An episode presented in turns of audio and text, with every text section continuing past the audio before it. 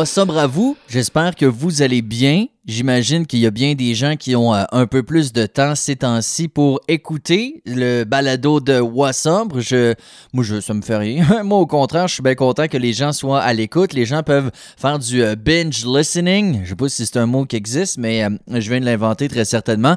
Évidemment, à cause du confinement qui est imposé à plusieurs personnes, des gens qui ne travaillent plus, des gens qui sont en quarantaine parce qu'ils reviennent de voyage. Moi, personnellement, je travaille encore. Étant animateur de radio, notre emploi prend tout son sens. On est même euh, pas mal là-dessus à temps plein. C'est une période qui, euh, je dirais, un peu stressante. Euh, je suis un peu pas surmené encore, tu sais, je veux dire, ça va bien, mais euh, c'est gros. C'est quand même du stress. C'est quand même tout le temps que ça. À un moment donné, j'ai quasiment hâte qu'il arrive une autre histoire pour qu'on puisse parler d'autre chose. Pas un drame, mais tu sais, je veux dire qu'on puisse parler d'autre chose que de la COVID-19, mais très certainement que pour l'instant, c'est le sujet de l'heure et avec raison. On invite les gens à respecter les euh, consignes du gouvernement, ça va de soi, mais d'être en confinement à la maison, c'est clair que ça change un peu la routine. Et euh, c'est un peu là qu'on se rend compte qu'il y a bien des gens qui ont de la misère à rester avec eux-mêmes. Et c'est pas si surprenant que ça. Moi, j'étais pareil. Moi, dans à l'époque euh, où je consommais, euh, je détestais être seul dans ma tête, être seul avec moi-même. c'est pour ça que je buvais et que je fumais et que je faisais tout ce que je pouvais dans le fond. J'haïssais rester à la maison je sais que c'est le cas de plusieurs personnes parce que on se ramasse à être euh, face à nous-mêmes, à recenser nos, vieilles idées, nos vieilles émotions. On trouve le temps long, euh, on ne sait pas trop quoi faire. Et c'est pourquoi il y a bien des gens qui vont probablement consommer pas mal dans les euh, prochains jours et les prochaines semaines. Et quand je dis consommer, ça peut être de l'alcool, mais ça peut être bien d'autres affaires. Moi, je sais que je dois l'avouer je tombe un peu dans la bouffe là, ces temps-ci. Ma belle-mère est là, faut dire, et euh, il y a beaucoup de bonnes choses. Donc, il y a de la croustade aux pommes, il y a des euh, muffins au euh, chocolat, il y a ma blonde, ma blonde qui a ramené des chocolatines, la job. il y a toutes sortes de choses comme ça. Puis, and I don't care. J'en mange autant que je veux. Faut pas tomber non plus dans dans, euh, dans la folie dans ce cas-ci, dans, dans l'optique où c'est correct, si nos petits passent un peu plus de temps devant la TV, euh, si on mange un peu moins bien, si, euh, je veux dire, si l'horaire est un peu moins respecté, il faut rendre ça un peu agréable. Je parle des petits, évidemment, si c'est votre cas. il faut les occuper, ces petites bébites-là, et c'est un peu là qu'on réalise à quel point c'est de la job. S'il y a des parents à la maison qui sont à l'écoute, je veux vous féliciter. Sincèrement, euh, c'est là qu'on réalise, et j'ai vu des choses drôles passer, entre autres euh, une phrase qui dit c'est à ce moment-là que les parents réalisent que c'est pas le professeur le problème. Il y en a des parents qui Ah non, mon enfant il est parfait, mon enfant est parfait, mais euh, une fois que tu passes comme deux semaines temps plein avec à la maison, y a c'est de la job. J'ai même vu une phrase qui dit si ça continue de même, c'est les parents qui vont trouver le vaccin avant les scientifiques. En même temps, je rigole, mais je trouve ça un peu. Euh, je trouve que c'est intéressant à analyser. À quel point, quand tout s'arrête, donc on reste à la maison avec notre famille, les gens virent fous. Mais les gens virent fous. J'exagère un peu, mais ce que je veux dire, c'est que on voit beaucoup de choses passer, tu sais, de gens qui sont plus capables, qui sont pognés avec les enfants et autres. Mais est-ce que ça en dit pas un peu sur le mode de vie qu'on mène? sur notre quotidien et à quel point on est accro à s'étourdir à toutes sortes de choses? Moi, je le cacherai pas, là. C'est vrai que. Puis, tu sais, je suis chanceux, moi, personnellement, parce que la, la mère de ma blonde travaille dans le milieu de l'éducation. Alors, elle est en congé également pendant les deux semaines où les écoles sont fermées, où la garderie est fermée. Alors, elle s'est occupée du petit. On a le cul béni. M'excuse l'expression, mais sincèrement, on est très chanceux. Elle est extraordinaire. Le petit l'adore. Alors, nous, on n'a pas eu trop, trop de problèmes. Mais euh, est-ce que c'est normal que lorsqu'on se ramasse à être seul à la maison avec nos enfants, on trouve ça tough? Est-ce que ça devrait pas être au contraire le fun? On sait plus quoi faire. On veut les divertir, on ne sait pas trop quoi faire, un bloc devant la TV, on a hâte d'avoir la paix. Fait que, tu sais, je trouve a des réflexions intéressantes là-dedans. Et j'ai lu quand même pas mal d'articles qui prouvent qu'il y a des taux de dépression qui vont augmenter en lien avec euh, le confinement parce que justement, on se ramasse seul avec soi-même. Et je fais un beau parallèle avec le processus de sobriété parce qu'on n'a plus l'alcool ou la drogue pour s'en mêler l'esprit et, euh, et penser à autre chose. Petite parenthèse aussi, puis j'en ai parlé dans le dernier épisode ou l'autre d'avant toutes les blagues qui se font avec la consommation d'alcool pendant euh, la quarantaine, non seulement ça, mais j'ai même vu, puis je l'ai partagé dans, sur le groupe privé, mais euh, la chambre de commerce de Masquinongé qui dit pendant la quarantaine, euh, buvez les produits locaux et autres. Puis, tu sais, évidemment, il y en a qui. ça veut pas dire que c'est excessif, tu sais, je veux dire, c'est correct aussi de prendre une bière de micro puis de goûter le gin de la place, et tu sais, c'est pas ça. Puis je l'ai dit sur la publication et je le répète, je suis pas en guerre contre ça. C'est juste que à quel point c'est encouragé et que c'est normal, alors qu'une chambre de commerce, puis c'est correct font leur job, ils encouragent les entreprises qui sont membres, qui payent leur, membership, mais à quel point c'est banalisé et normalisé pour dire Hey, la quarantaine parfaite, tu, pourras boire. Je trouve ça quand même assez, euh, assez particulier. On voit toutes sortes de blagues passer, de gens qui, euh, bon, disent qu'ils vont boire, puis même les SOQ qui sont euh, qui, déborde. Les gens font la file avant même l'heure d'ouverture pour aller s'acheter du vin ou du spiritueux. On voit des gens qui sont testés positifs à la COVID-19 et qui vont pareil à SAQ, se faire des réserves. Des gens qui reviennent de voyage, qui doivent aller en quarantaine et qui vont à SAQ pareil pour se faire des réserves. À la place d'aller directement en quarantaine, ils mettent tous les gens autour d'eux et toute la société en danger pour se faire des réserves parce qu'ils seront probablement pas capables de passer 15 jours sans boire. À l'époque où je buvais, j'aurais dit je les comprends très bien. En même temps, je trouve qu'il y a manière à, réflexion, il y a matière à réflexion un peu là-dedans. C'est rendu que la porte-parole du syndicat des employés de la SAQ dit il faut qu'on ferme et elle le dit elle-même, nous ne sommes pas un service essentiel. C'est pas comme une épicerie, l'alcool. Quoique, tu sais, avec la place que l'alcool a dans notre société, c'en est presque ça. Puis c'est correct, tu sais, puis de toute manière, dans les dépanneurs, dans les épiceries, il y en a de la boisson. Mais tu sais, à quel point la SAQ, ça doit rester fermé. Évidemment qu'il y a trois vaches à lait de l'État. Il y a l'Auto-Québec, mais d'ailleurs, ça, ils vont. Au moment où on se parle, les nouvelles vont vite. Je ne sais pas à quel moment vous allez écouter cet épisode-là, mais l'Auto-Québec cesse la vente de produits papier. Euh, fait que ça, ça fait mal. C'est des, de la perte d'argent. Hydro-Québec, ça, il n'y a pas de trouble. Ça, ça n'arrêtera jamais. D'ailleurs, ils couperont personne pendant cette période-là. Donc, il y a Hydro-Québec, l'Auto-Québec et la SOQ qui sont tous des sociétés d'État, évidemment, alors que ça rapporte de l'argent. Puis là, le gouvernement débloque des, sommes astronomiques. Ben, astronomiques, pas tant que ça, mais quand même, 2,5 milliards, entre autres, pour venir en aide aux entreprises. Puis, tu sais, c'est des mesures qui sont quand même majeures. Donc, ça coûte de l'argent. On peut comprendre que le gouvernement veut retarder le plus possible la fermeture de la Société des alcools du Québec parce que c'est une source de revenus dans une période où les dépenses sont importantes. Ceci étant dit, la porte-parole des euh, syndiqués euh, de la SOQ a dit si la SOQ est un service essentiel, on a besoin d'une thérapie de sevrage collective. Je trouve ça quand même assez intéressant.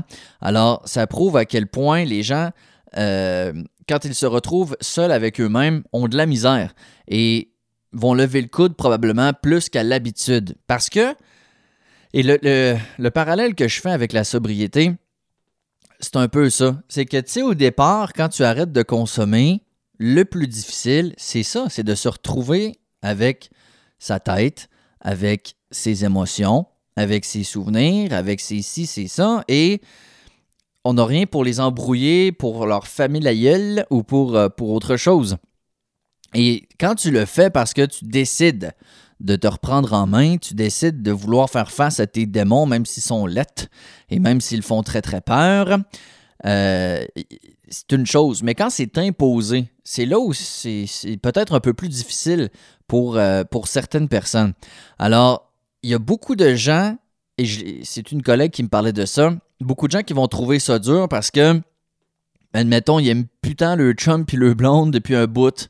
Euh, sont pas heureux dans leur vie, sont pas heureux dans leur maisonnée, n'aiment pas l'endroit où ils habitent. Euh, tu sais, quand t'es pas heureux dans ta situation, mais tu sais, normalement, t'as, je sais pas moi, le lundi, tu joues au tennis, le mardi, t'as un club de lecture, le mercredi, euh, je sais pas, moi, tu sors prendre un verre avec des collègues. Tu sais, quand on, s'étourdit avec une routine qui est assez, euh, assez étourdissante, effectivement, mais quand tu peux plus la faire et que tu es pogné, bien là, tout ce que tu as à faire, c'est de contempler ta vie et euh, tu baignes dedans. Alors, c'est très, très, très difficile pour certaines personnes. Mais les gens qui sont dans un processus et qui euh, le font de manière active, moi, je le vois plus comme une opportunité. Comme je dis, moi, je travaille. Fait que moi, ça change pas grand-chose. Mais si vous êtes à la maison et que vous avez du temps à tuer, ben profitez-en donc. Moi, je le vois comme une belle fenêtre d'opportunité. Mon père m'a dit cette même affaire-là en disant euh, je, prends du temps pour faire des choses que j'ai jamais le temps de faire, pour ralentir un peu. Et on voit certains effets positifs de cette pandémie-là. Évidemment, les décès, les, les cas euh, diagnostiqués et autres, c'est une chose, mais on voit la qualité de l'air qui s'améliore, on voit de, l'eau qui devient plus limpide. D'ailleurs, la, nouvelle sur les dauphins à Venise, puis tout, c'est pas vrai, ça en passant. Il y avait des belles nouvelles en disant Ah, les animaux reprennent leur place dans la nature, et finalement, ça a été démenti par le prestigieux magazine National Geographic.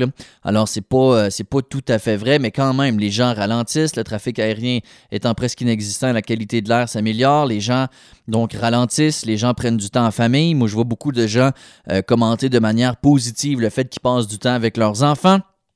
Mais, euh, alors, alors c'est ça, profitons-en pour prendre du temps pour soi. Puis c'est sûr que c'est plate quand il faut le faire à la maison, mais c'est ça qui est ça. Alors, qu'est-ce que vous pouvez faire? Moi, j'ai fait des choses le fun. Tu sais, en fin de semaine, avec mon petit, euh, on s'est fait un fort dans sa chambre. Après ça, euh, on a fait, on a planté des graines de, petites tomates, puis euh, de, poivrons et autres. On a pris des petits plats de yogourt vides. Euh, on, a percé des trous dans le fond, on a mis de la terre. Fait qu'on s'est fait deux trois, petits, deux, trois petites affaires de même pour que ça pousse. Puis qu'on va pouvoir replanter quand on aura notre première maison. Ça va s'en venir à la fin juin. On est très heureux. Euh, avec ma blonde, cette semaine, on a déjeuné ou souper. On, on, se fait toutes sortes de, petites affaires. Faut que ça soit le fun. sais. Mais au-delà de ça, si vous n'avez pas d'enfants, parce que moi, très certainement, je fais deux catégories. Les gens qui ont des enfants puis les gens qui en ont pas. Parce que quand tu as un enfant, c'est clair que c'est une job. Puis c'est pour ça que moi, j'ai des pensées pour euh, les gens qui travaillent dans le milieu de l'éducation, les gens qui travaillent dans les services de garde également, les gens qui sont dans les CPE c'est de la job, là, un mousse. Hein? Et là là, surtout, ça dépend de son âge, mais moi, à deux ans, il est à un âge où il doit constamment faire quelque chose et il n'est pas tout le temps du monde. Puis on aimerait donc bien ça avoir la satanée paix. Fait que des fois, oui, on va y mettre un film, même deux dans la journée. Faut pas se sentir mal pour ça. Mais, euh, mais c'est quand même de la job. Mais si vous êtes seul, écoute, c'est fantastique, là. oui, le temps peut être long, mais c'est long si on fait rien. Donnez-vous donc un objectif. Puis j'en ai parlé aussi dans l'épisode qui s'appelle le plan de match. Il faut, euh, il faut se trouver des choses à faire, des choses qu'on ne fait pas normalement, des choses qu'on veut faire depuis longtemps et euh, on les fait. Tu sais, ça peut être le ménage du garde-robe, ça peut être faire le ménage dans son linge, ça peut être de dessiner, ça peut être de commencer le yoga, ça peut être de commencer la méditation, sincèrement, il n'y a rien de plus fun que faire de la méditation. Mais vous le dire, moi, ces temps-ci, je médite pas à peu près. Parce que, avec l'histoire de l'achat de la maison, c'est quelque chose, hein, acheter une maison? je pourrais faire un épisode complet là-dessus. C'est notre première maison à ma blonde et moi. Et c'est ça a été un épisode assez anxiogène, je vous dirais. Et, euh, et ça, c'est en plus de l'épisode de la COVID-19. Puis là, moi, la job, ça roule. Puis. Fait que bref. Euh, je médite pas mal parce que j'en ai besoin. Je médite plusieurs fois par jour, puis je me trouve poche. Je me trouve poche temps-ci parce que même si j'essaie de méditer, je suis pas capable de m'arrêter le coco, puis ça, ça me frustre. Mais euh, ça, c'est un problème. Quand tu médites, tu ne dois pas avoir d'intention. Tu dois laisser les choses arriver comme elles arrivent. Puis moi, ben, à chaque fois que j'ai des idées qui me popent dans la tête, je me frustre après moi-même en me disant T'es bien poche, t'es bien cave, arrête de penser, arrête ci, arrête ça. Puis là, ça vient tout scraper mon processus. Je vais faire une petite parenthèse sur la méditation parce que je me suis découvert deux trucs pour euh, essayer, en tout cas, de gérer les, idées qui, ou les pensées qui arrivent. Parce que de méditer, c'est le fait de ne penser à rien. Et c'est incroyablement difficile. Et on dit que, bon, les idées, les pensées ne sont que des pensées, c'est nous qui les contrôlons et non pas l'inverse. Mais tu sais, ces idées-là arrivent tout le temps et tout le temps. Alors, comment faire pour se débarrasser de ces idées-là? Il y a un épisode de, de, méditation qui donne le truc suivant, puis je, je trouvais pas pire, c'est de voir les idées qui arrivent dans votre tête comme des ballons, des ballons à l'hélium. Puis quand elles arrivent, on les, imagine comme des ballons qui sortent de notre tête, puis tu sais, elles s'en vont. Et un autre truc, je trouve ça bizarre. Tu je le fais tout le temps, mais là, de le dire, je trouve ça quand même bizarre. Mais quand j'ai les yeux fermés, puis que je médite, puis qu'il y a une pensée qui arrive, une pensée, c'est tout le temps n'importe quoi. On pense à la job, pense au souper, pense à ci, pense. Arrête pas, tu sais. Alors, je vous donne mon truc. Moi, quand j'ai les yeux fermés et que j'essaie de méditer, j'imagine comme si j'étais dans un tunnel de train. Et une pensée qui arrive, c'est comme un train qui s'en viendrait pendant que je marche à rail dans le tunnel. Puis tu sais, dans les films, quand il y a un train qui arrive, sur les côtés, il y a toujours des espèces de, de creux, tu sais, une espèce d'endroit où tu peux rentrer sur le côté pour te protéger du train qui passe. Vous voyez ce que je veux dire? Une espèce de d'encavement, en tout cas, une espèce d'ouverture à droite ou à gauche, puis tu rentres là-dedans, puis le train passe, tu. Alors moi, c'est mon truc quand je vois qu'il y a une idée qui arrive, je m'imagine me protéger, donc rentrer dans la petite cavité, et j'imagine la pensée comme étant le train, et qui passe, et il passe, et après ça, je retourne dans la traque. Alors, c'est une drôle de manière de visualiser. Maintenant que je le mets en mots, je trouve ça bizarre, mais ça fonctionne. Alors, tout ça pour dire que il faut vraiment s'imaginer à l'extérieur des pensées euh, et de les voir comme des. Comme les contempler. Et euh, c'est tellement difficile. Sérieux, c'est tough. Puis tu sais, des fois je m'en veux, des fois je me trouve poche, des fois je me dis, bon, on, je m'apitoie, je m'apitoie. Mais en même temps, je me dis, c'est un sport. C'est comme un sport, c'est comme un muscle qu'on doit travailler, travailler, travailler. Et après tout, ça fait pas si longtemps que ça que je médite non plus. Ça fait même pas un an. Fait que tu dans n'importe quel sport, quand ça fait même pas un an que tu le pratiques, t'es pas un champion. Tu veux pas, tu veux pas les Olympiques, là, on s'entend? Alors bref, je voulais juste dire que l'isolement, ça peut faire peur parce que ça nous met face à nous-mêmes. Mais il faut toujours, tout est une question d'angle et d'attitude. Je pense qu'on peut le voir comme une opportunité. Oui, on va avoir du temps pour recenser des vieilles histoires, recenser des émotions. Euh, on va peut-être réaliser des choses, des choses qu'on nie, des choses qu'on ignore depuis un moment, mais si on peut en tirer du positif, si vous réalisez que telle affaire, ça vous énerve, ou la personne avec qui vous êtes, vous n'êtes pas bien, ou ben vous êtes vous n'aimez pas votre vie, ok, c'est plate, mais si c'est ça que ça prend pour que vous le réalisiez, eh bien, so be it. Ce sera ça. Et vous pourrez, vous pourrez changer votre vie après avoir passé une période de confinement. C'est aussi cave que ça. Et si vous avez aussi tout le temps besoin de vous étourdir avec une routine incroyablement compacte et occupée, mais ça aussi, ça en dit long si vous n'êtes pas bien avec vous-même. Tu sais, puis ça ne vous empêchera pas, une fois qu'on pourra ressortir de nos chaumières et bon, retourner aller euh, en société, travailler sur certaines choses. Si vous n'êtes pas bien, si vous, vous, réalisez que vous avez un manque de confiance, si vous réalisez que vous êtes excessif dans quelque chose, vous, tu n'importe quoi, ben ce sera ça. Puis c'est jamais le fun, hein? C'est jamais le fun de se regarder dans le miroir. En fait, c'est très pénible. Mais euh, c'est important de le faire. Parce qu'une moment on est dans le déni, on, on s'occupe, et j'aime bien le mot on s'étourdit. On s'étourdit avec plein de choses pour ne pas avoir le temps de s'arrêter et de se regarder. Mais euh, ça ne change pas la situation, hein? Tu c'est pas parce que tu ignores quelque chose qu'elle n'est pas là. Alors, pourquoi ne pas en profiter pour essayer de tirer du, euh, positif de, cette période de confinement? Euh, puis au pire, faites donc juste relaxer. Essayez de décrocher. Puis si vous, ça se résume à Netflix et malbouffe, ben ce sera ça. Moi, j'ai décidé de ne pas, me, pas me culpabiliser, comme je le disais avec la bouffe si mon petit regarde un peu plus de films, si euh, je suis un peu plus lâche, si whatever, je vais le faire. Et ça ne me dérangera pas du tout parce que la situation, elle est fortuite. Alors, je vais vous souhaiter euh, une bonne période d'isolement, une bonne période de confinement, et je vous mets au défi d'essayer d'en retirer quelque chose. Pensez-y, là. Ça, ça va être votre devoir. Dans la situation que vous vivez actuellement, quel est le positif que vous pouvez en retirer? Ce sera peut-être euh, une espèce de résolution, ce sera peut-être une nouvelle manière de faire quelque chose, je ne le sais pas. Mais quand on dit que rien n'arrive pour rien, moi j'y crois.